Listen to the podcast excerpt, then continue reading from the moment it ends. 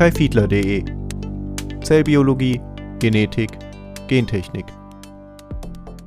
Grundlagen der Zellbiologie Endosymbiontentheorie Zellkompartimente ermöglichen der Zelle das Ausführen chemischer Reaktionen und Stoffwechselprozesse in abgegrenzten Reaktionsräumen. Mitochondrien und Plastiden sind besondere Kompartimente, da sie als einzige von zwei Membranen umgeben sind und ihr eigenes Genom enthalten. Aus diesem Grund werden sie Organelle genannt. Warum unterscheiden sich Mitochondrien und Plastiden von anderen Zellkompartimenten? Mitochondrien und Plastide waren eigenständige Lebewesen, die in eine prokaryotische Zelle aufgenommen wurden. Dieses Ereignis wird durch die Endosymbiontentheorie erklärt. Was ist eine Endosymbiose?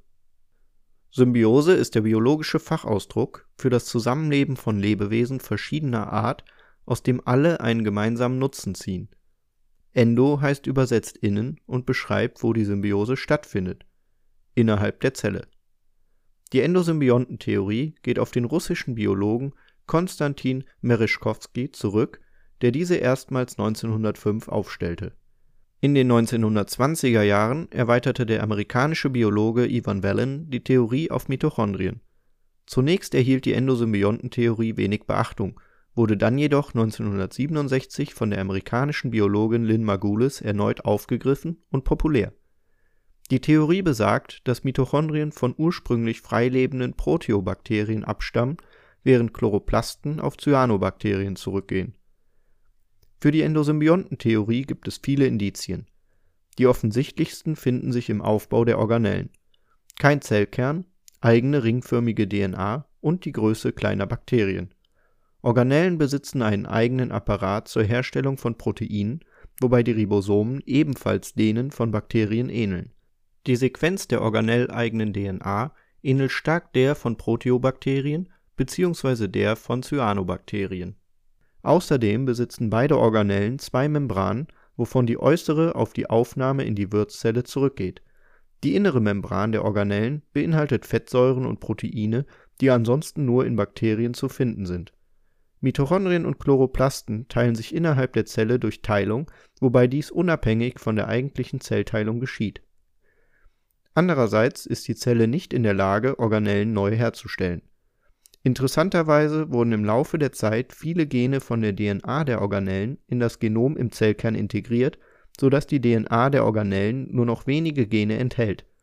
Das bedeutet, dass die meisten Proteine, die sich in den Organellen befinden, im Zytosol hergestellt und in das Organell importiert werden. Die Aufnahme des Mitochondrions in eine prokaryotische Wirtszelle fand bereits im Vorfahren aller heutigen Eukaryoten statt jede heutige eukaryotische Zelle besitzt Mitochondrien oder hat sie sekundär reduziert oder wieder verloren.